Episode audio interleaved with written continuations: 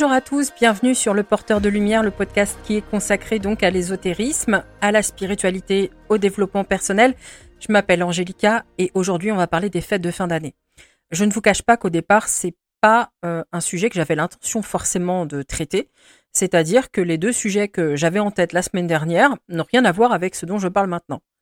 Cependant, euh, c'est un podcast assez simple. C'est plus un message assez général. On n'est pas forcément dans euh, l'absolu développement personnel, l'absolu spirituel. C'est juste quelque chose que j'ai envie de faire passer.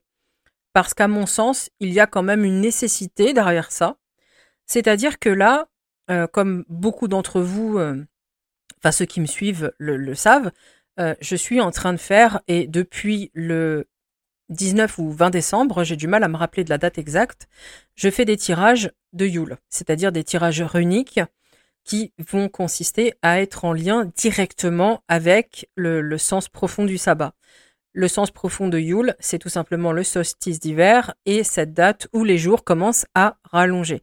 Donc il est question euh, lors de ce sabbat de voir un petit peu le passage euh, qui est obligé pour, comment dirais-je, atteindre la lumière, si vous voulez. Et donc, euh, qu'est-ce qu'on doit laisser derrière soi, abandonner, euh, ce dont on doit faire le deuil, etc., pour avoir une vie plus épanouie, plus lumineuse. Et lors de, ces tirages, ce qui est énormément ressorti, c'est la fatigue émotionnelle, mentale et même physique, et l'incapacité que ça a donné à gérer certaines relations personnelles.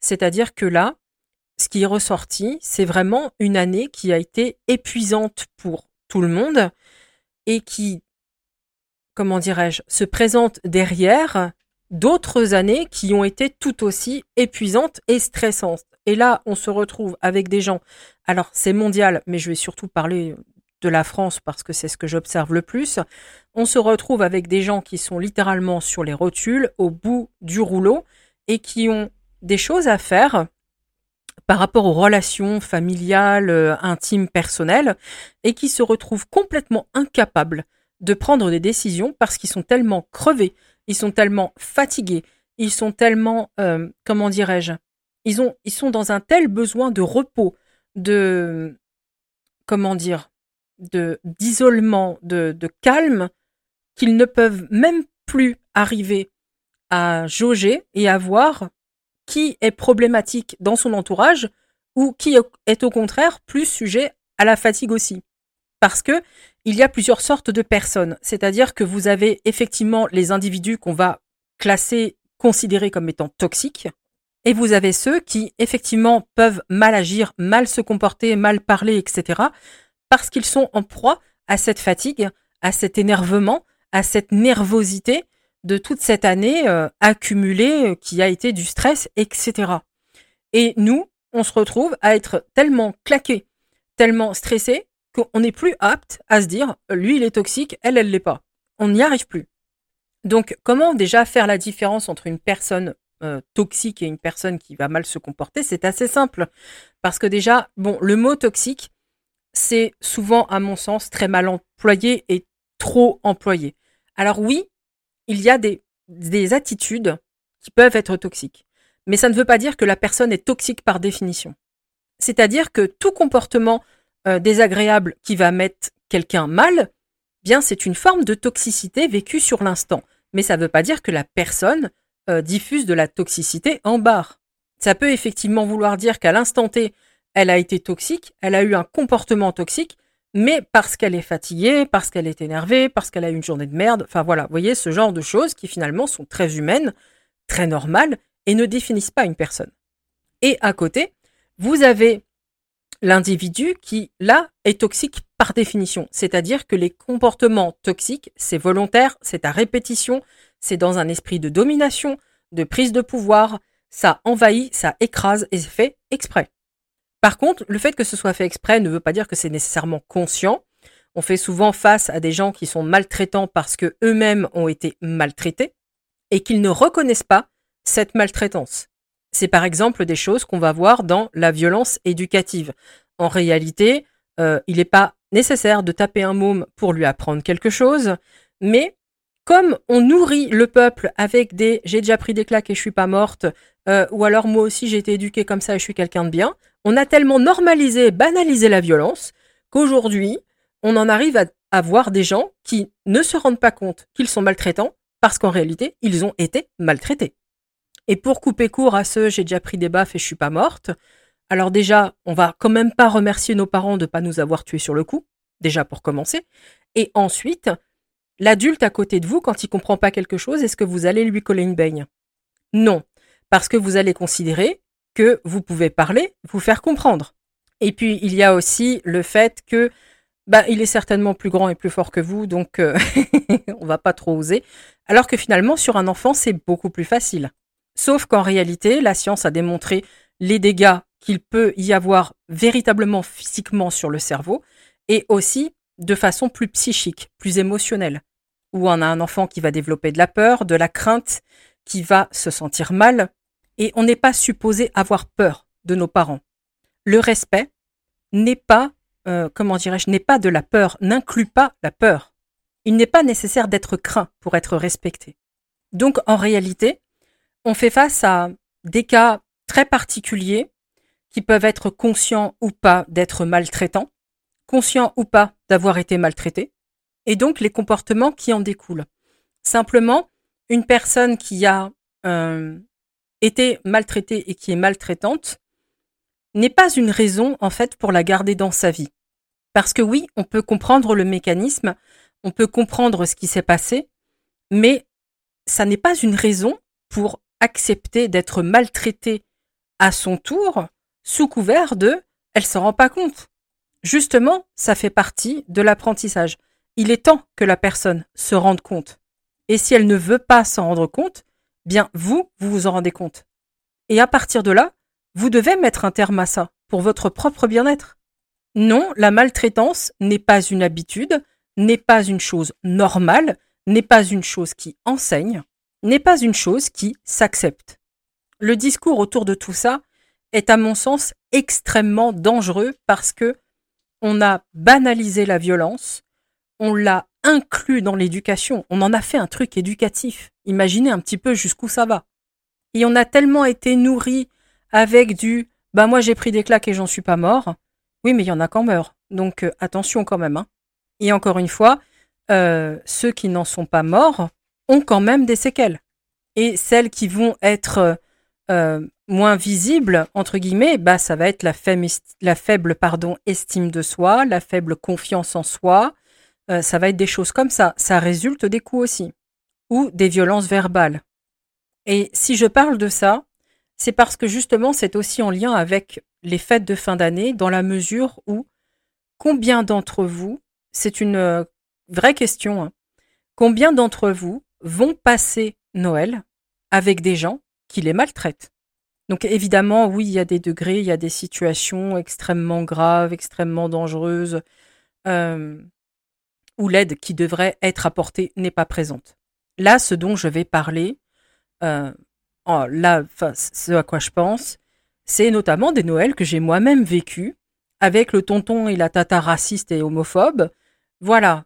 Et ces gens qui euh, vont vous culpabiliser parce que à 35 ans vous n'êtes pas marié, vous n'avez pas d'enfant, ou parce qu'à 40 ans, vous n'avez pas vraiment encore compris où était votre place et ce que vous alliez faire de votre vie. Et tu te rends compte, et moi à ton âge, j'étais déjà mariée, j'avais deux enfants, j'avais un emploi stable. Et quoi, t'es homosexuel? Mais enfin, tu te rends compte euh, aux yeux de la société, non, il faut cacher ça quand même. Mais ça te dérange pas de pas faire comme tout le monde? Et ça, mes amis, c'est de la maltraitance. La maltraitance, elle prend euh, différents visages et différentes formes, et elle commence dans l'intolérance. Elle commence dans la non-acceptation. Elle commence dans le fait de dire à quelqu'un qu'il est limite pas normal parce qu'il fait pas les mêmes choix que nous. Parce que la personne, ça la choque. Parce que la personne, ça lui fait mal. Parce qu'elle se dit qu'elle est pas bien, qu'elle est pas normale, qu'on va la rejeter. Elle se met à avoir peu confiance en elle, voire plus du tout. Elle commence à vouloir se cacher, cacher sa sexualité, cacher sa personnalité, ses goûts. Et on fait face à un humain qui, en bout de ligne, cesse de s'épanouir ou ne le fait pas du tout, voire ne le fera jamais. Et vous savez, j'ai eu ces Noëls donc de famille assez euh, épouvantables avec le tonton et la tata raciste voilà, décomplexé, hein, à table, admirant Le Pen, enfin au secours quoi, vraiment au secours. Et quand je, suis partie de, chez mes parents, j'ai coupé les ponts avec, avec ces gens-là. Et d'ailleurs, mes parents eux-mêmes ont fini par couper les ponts parce que vraiment, c'était plus possible.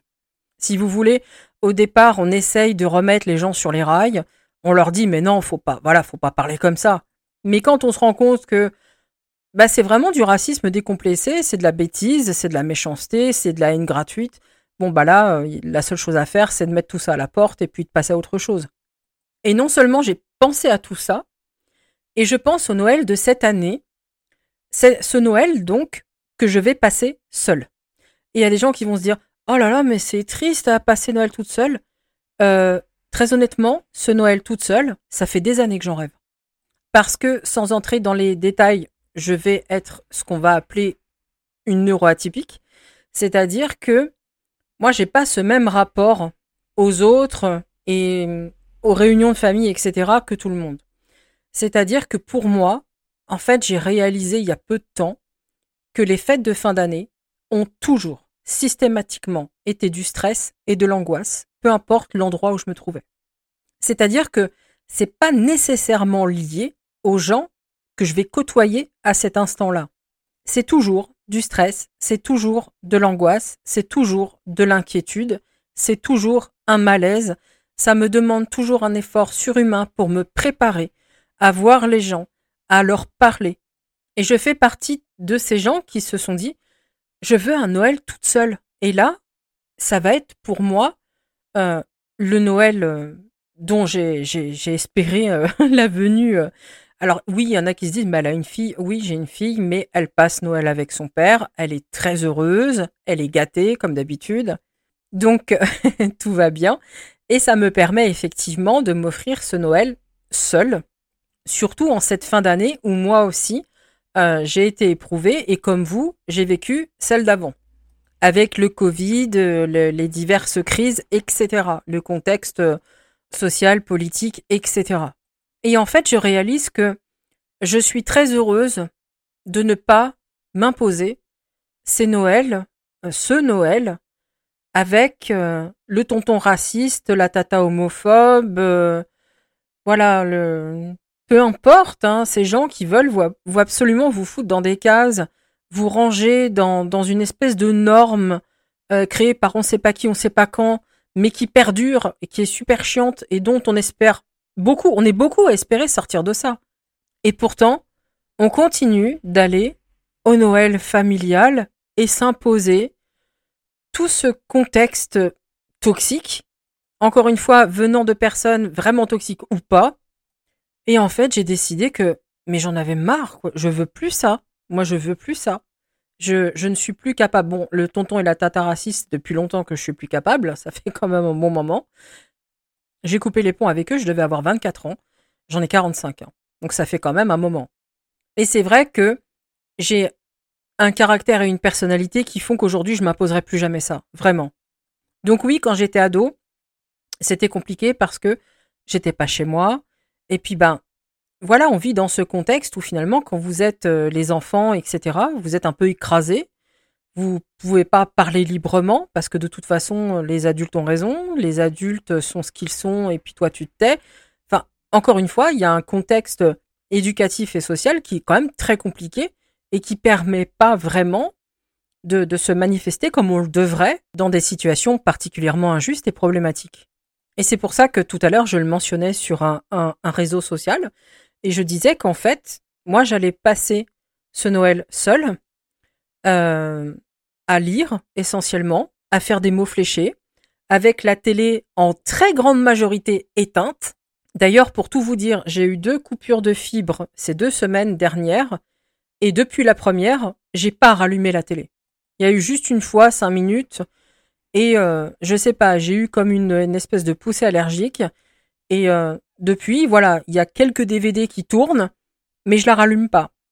Je veux pas de télé, je veux pas de contact, je veux pas de discussion euh, interminable à table. Je veux du silence, du calme, de l'apaisement, parce que je me retrouve aussi dans cette situation où finalement, j'ai vu tous ces gens pour qui j'ai tiré les runes, qui se retrouvent à être crevés, qui se retrouvent à être fatigués, d'ailleurs comme tout le monde, vraiment tout le monde. Et c'est pour ça que quand je dis que c'est mondial, c'est pas une image. On est tous épuisés sur les rotules, on a tous été maltraités d'une façon ou d'une autre. Et hum, c'est ça que j'ai eu envie de dire, c'est que finalement, on, va souvent dire Oh la pauvre, elle passe un Noël triste. Ah mais non, pour certains, c'est vraiment une question de, de bien-être, c'est une question de santé mentale et c'est exactement mon cas. Et ça aussi, ça fait partie des visions erronées qu'on a des fêtes de fin d'année. C'est que ça doit être en famille, euh, ça doit être ensemble, et si c'est pas ensemble, c'est triste. Non, il y a des gens qui sont spéciaux, qui sont un petit peu, enfin spéciaux, un petit peu différents, qui fonctionnent différemment et qui ont besoin de cette solitude. Parce que les fêtes de fin d'année sont une angoisse et un stress chaque année, peu importe où ils vont et avec qui ils sont. Et je suis très loin d'être la seule, en fait, à vivre ça et avoir compris ça sur elle-même. Et j'ai vraiment eu envie de partager ça parce que je me dis, il y en a certainement parmi vous qui n'ont pas du tout envie de cette célébration de fin d'année avec beaucoup de gens. Alors, il y en a qui vont en avoir besoin parce que justement, bah, on fait la fête, euh, on se détend, on est ensemble, on rigole, et tout le monde n'a pas le tonton raciste et la tata homophobe, heureusement. Et dans ce cas-là, évidemment, je comprends tout à fait qu'on ait besoin de ce moment de détente où finalement on va être tous ensemble et on va profiter en laissant le monde derrière nous. C'est une autre façon de finalement de passer cette, euh, cette époque-là, cette période-là. Certains sont comme moi ayant besoin de le faire dans le silence et dans la tranquillité sans interaction sociale, et d'autres vont avoir besoin de s'éclater, de se raconter des blagues, de se faire une bonne bouffe, voilà. Et il n'y en a aucun des deux, en fait, qui est choquant ou qui est même une norme. Aucun des deux ne devrait être une norme. C'est-à-dire une norme dans le sens où on va trouver triste que quelqu'un est tout seul et on va trouver triste que quelqu'un soit en famille. Parce qu'il y aura forcément le tonton ou la tata raciste. C'est ça qui me gêne, c'est un peu cette généralisation et ces étiquettes qui, à mon sens, bah, n'ont pas de sens. La seule chose que j'ai envie de dire au, travers de tout ça, encore une fois, on n'est pas dans le gros développement personnel, la spiritualité, euh, le truc hyper fouillé, mais dans une réflexion assez simple où j'ai envie de dire aux gens, et, si vous vous laissiez aller à, à faire ce que vous avez envie de faire, si vous preniez le temps de vous reposer, effectivement, de vous détendre, pour faire les tris qui s'imposent dans vos relations, pour ne plus jamais justement avoir de fête de fin d'année imposée. Ou vous pouvez avoir un Noël où vous direz bah non cette année euh, je reste toute seule, j'ai besoin de calme. Ou alors bah cette année je vais chez un tel avec un tel parce que ça se passe bien, parce que nos relations sont bonnes. Et euh, bah cette année non je viens pas avec vous parce que moi le tonton et la tata raciste j'en ai ras la caisse. Voilà tout simplement. Parce que finalement, est-ce qu'on est vraiment obligé de tout ça? Est-ce qu'il y a vraiment une obligation? Alors je dirais que oui, quand on est sous le toit, quand on est des enfants avec les parents, euh, voilà, c'est vrai que c'est très compliqué de se dégager de ça. Je sais de quoi je parle. Et même quand on n'est plus enfant, parce que moi je suis partie, j'avais 24 ans, euh, ben, même si on n'est plus enfant, quand on habite sous le toit de la personne qui invite, c'est compliqué. Donc oui, il y a plein de choses comme ça qui, sont très compliqués et qui empêchent d'agir, qui empêchent de prendre des décisions. Mais quand on est en mesure de pouvoir décider, vraiment, de pouvoir choisir, de pouvoir faire un tri et de pouvoir mettre un terme à des choses, est-ce qu'on doit vraiment s'en priver? Bien évidemment, je ne suis pas en train de dire que c'est facile. Rien n'est facile, jamais. Et surtout pas quand il s'agit de relations euh, intimes, de relations familiales, etc. C'est jamais simple. Hein ça va souvent même être un passage douloureux, un deuil, mais qui finalement s'avère être salutaire. Parce que ce qui nous fait mal finalement, c'est de perdre quelqu'un, euh, une personne à laquelle on est attaché. Mais ce qu'il faut voir, c'est pourquoi on renonce à cette personne-là. Je ne dis pas que le deuil du coup se fait en un claquement de doigts, c'est pas vrai, mais ça aide au travail pour le faire. Parce qu'on a une différence en fait entre le deuil de quelqu'un qu'on perd et avec qui c'était formidable et il n'y avait pas de problème, et le deuil de quelqu'un dont on fait le deuil volontairement parce que la personne est super problématique et que ça peut pas continuer. Il y a une raison, il y a quelque chose de vital derrière. Donc c'est ça que j'avais vraiment envie d'évoquer. le fait de, de faire germer un petit peu dans les esprits la potentialité que bah, vous n'êtes pas obligé forcément de, de supporter ce que vous supportez. Vous n'êtes pas forcément obligé de vous infliger un Noël en famille ou peu importe si ça vous parle pas et que finalement les étiquettes, la norme, ben c'est pas ce qu'il y a de plus sain, honnêtement. Et que je trouve qu'il est quand même alarmant qu'on en soit tous là, c'est-à-dire en cette fin d'année où on est tellement crevé, fatigué, euh, surmené, qu'on n'arrive pas forcément à se dire bah un tel, il faut que je coupe les ponts. Alors oui, je dis dans mon langage, euh, c'est normal, on en est tous là. Dans le sens, c'est habituel, c'est-à-dire que c'est fréquent. Mais est-ce que c'est vraiment normal dans le fond? Non. C'est plus habituel. Et j'essaye, en fait, quand je dis c'est normal, on en est tous là, c'est parce que je cherche surtout à déculpabiliser. J'aime pas la culpabilisation, c'est complètement inutile. Donc oui, quelque part, entre guillemets, c'est normal parce que cette société fait que on en est tous là en même temps. Cependant, je me dis qu'effectivement, il serait temps pour euh, euh, beaucoup de mettre un terme à ce qui peut paraître normal et acceptable, et qui n'est en réalité que supporter l'insupportable dans une incarnation qui finalement s'avère être courte et peut-être un peu trop précieuse pour s'imposer ces choses-là. Donc, bien voilà, c'est quelque chose que j'avais envie d'évoquer avant de partir, puisque je suis en vacances à compter de ce soir 18h jusqu'au 3 janvier. Euh, je reprends donc le 3 janvier le matin à 8h. Enfin, je dis 8h officiellement parce que c'est là que je vais répondre, euh, commencer à répondre aux messages et aux MP, mais dans les faits, je vais commencer plus tôt. Bien évidemment, entre aujourd'hui et ma rentrée, il n'y aura pas de podcast, d'articles, de blog, etc. Et je ne vais pas évoquer de sujet particulier pour euh, la rentrée parce que je me laisse l'opportunité de changer d'avis et donc de voir tranquillement. Donc je vous souhaite à tous et à toutes de très bonnes vacances pour ceux qui en prennent, de très belles fêtes de fin d'année, un bon week-end et on se retrouve l'année prochaine.